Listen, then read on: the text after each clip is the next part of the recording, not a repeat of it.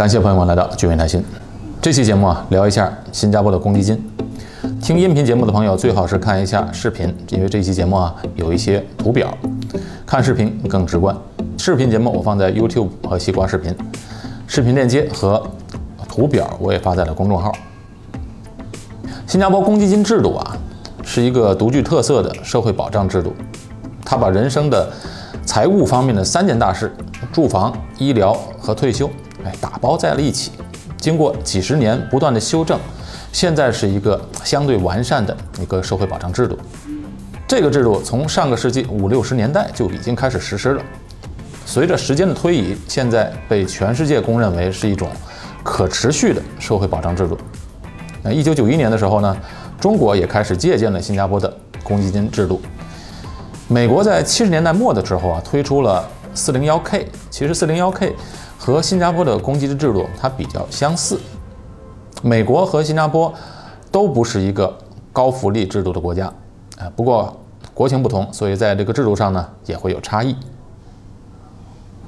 简单的来讲，新加坡的公积金制度的本质其实就是一种强制储蓄，个人每月收入的百分之二十要存入到公积金的账户，而企业呢，雇主。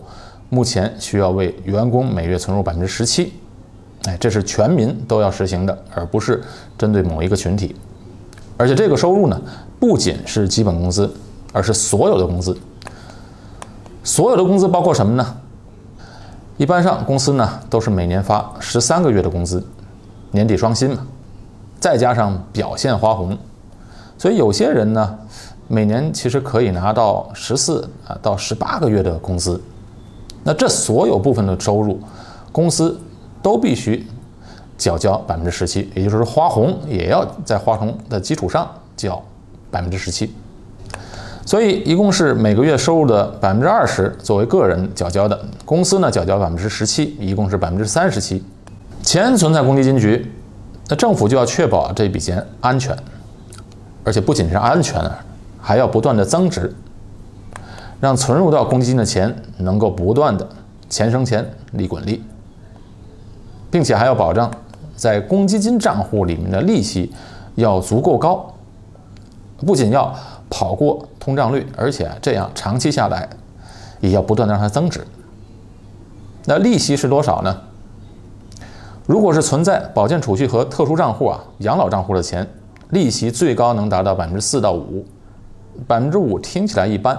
不过呢，你知道现在银行里的利息是多少吗？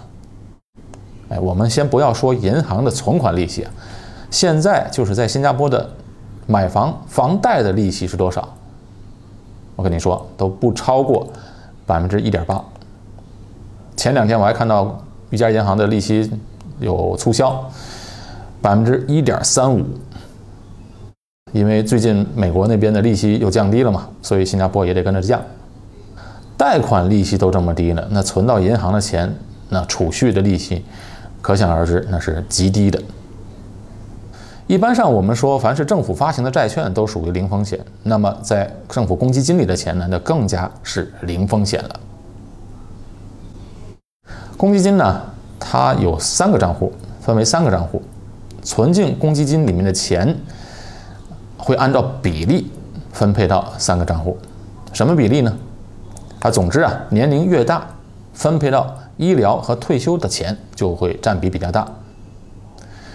每个账户的利息也是不同的，普通账户里的年利息是百分之二点五到三点五，保健储蓄账户的年利息是百分之四到五，特殊账户也是百分之四到五。为什么有百分之二点五到三点五、四到五的这个这个差距呢？这是因为啊。普通账户里面的钱的首两万新币，和在保健储蓄和特殊账户里面的首六万新币，会多给百分之一的利息。也就是说，在保健储蓄和特殊账户里面的首六万新币，每年的年利息是百分之五，超过六万就拿百分之四。为什么会让不同账户的利息不一样呢？这是因为啊，不同账户里的功能不同。那我今天就来简要的介绍一下这三个账户。新加坡的公积金账户有三个账户，在五十五岁之前分为普通账户、保健储蓄账户和特殊账户。普通账户里面的钱啊，可以做什么呢？可以买房、投资，用在教育方面的开销和购买保险。买房方面啊，可以用来付房屋的首付、月供房贷，也可以缴交买卖房产的印花税以及律师费。投资方面啊，可以买股票、债券和 ETF。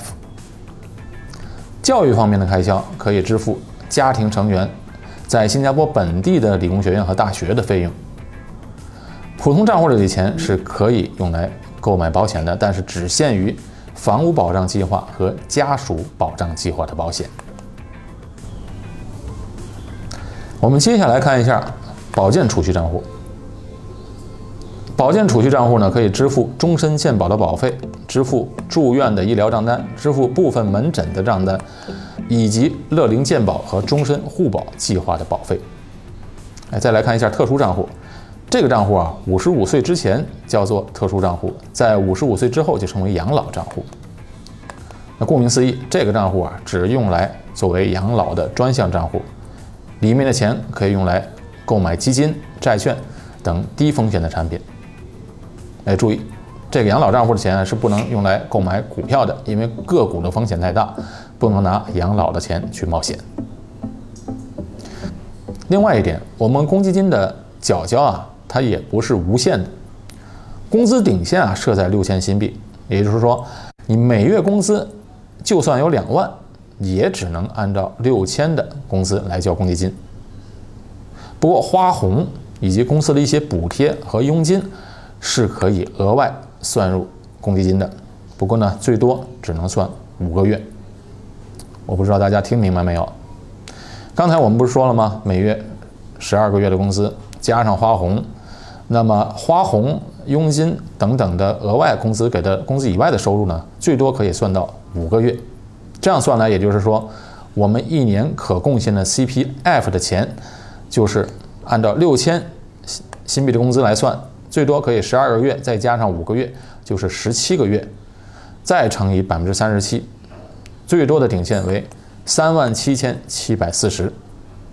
这是五十五岁以下公民以及 P2 拿了三年之后的这个缴交的比率。好，最后我们总结一下，公积金呢是一个特别好的理财工具，也是未来的一份很重要的保障，所以一定要善加利用。利用。公积金给我们这么好的无风险的利息，不过对于进取型的一些投资人来说啊，可能看不上这百分之五的利息，哎，觉得自己做投资可能赚的比这个更多。不过我还是要建议你在公积金上的资金一定要有，做投资嘛，讲究是分散，分散到基金、股票、债券，哎，你只把公积金啊，就完全可以当做债券，而且是零风险。将来这笔钱是今后的安全保障，公积金之外的钱再去做一些收益更大，同时风险也更大的投资。曾经有一对夫妇啊，做过一个实验，他们在三十岁之前就做好了打算，把普通账户里的钱全部转到特殊账户，然后每月的房贷呢，他用现金支付，不用公积金里的钱。哎，他们每年拿到的花红呢，也都以现金充值的方式放在公积金的账户里面。啊，他们放是放在特殊账户里面，因为里面的利息高嘛，所以一直呢持续到他们四十五岁。那到了他们四十五岁，你猜他们的账户里有多少钱呢？哎，他们就凭着严于律己，坚持不乱花钱，把钱投资在公积金啊，在他们四十五岁的时候，夫妻两个人的公积金一共。达到了一百万新币，哎，这样他们以后的退休是非常充裕的了。你看，如果好好的利用新加坡的公积金制度，不知不觉的就能积累到一笔不小的财富。那这一百万是不是要等到退休的时候才能取出来呢？新加坡的公积金制度呢规定，到了五十五岁的时候，自己要做一个决定，决定什么呢？决定今后的退休金。每个月领多少？因为有不同的公积金的退休计划供选择。简单来说呢，就是选择一个适合自己的配置，决定留在公积金里面相应一个数额。目前呃最高的这个数额呢是二十六万多，二十六万多呢，超出二十六万多的这个数额的钱就可以一次性的取走。刚才不是说了吗？这对夫妻有一百万，那到了五十五岁时候，这笔钱呢，他可以留下两个二十六万，然后剩下的取出来。你再想一想啊，这对夫妻现在才二四十五岁，那到他们将来五十五岁这十年间，他们还要继续缴交公积金的。那钱生钱，利滚利，到时可能他们能积累到更多了。五十五岁之后，一次性把这个钱取出来，或者还有个选择，就是继续放在这个账户里，直到六十五岁再一次性取出。好，刚才我举的这个例子啊，目的就是让大家了解善用公积金理财的威力，啊，复利的力量是很大的。但是这么做不一定适合每一个人。那市场上呢，也有很多不同的、不同功能的理财方式，所以一定要根据自身的实际情况来规划。那关于新加坡的公积金和理财、基金、保险方面的规划呢，大家可以随时联系我，可以联系我的公众号、Facebook，或者呢微信汉语拼音谈心横杠二。这期节目由于时间关系，来不及讲这个关于退休计划了。我会专门啊找一个时间，用一整集的时间来专门讲解关于新加坡公积金制度养老的不同的一个选项，请大家关注我在 YouTube 和西瓜视频上的视频，以及喜马拉雅上的音频，点赞、评论、转发，感谢。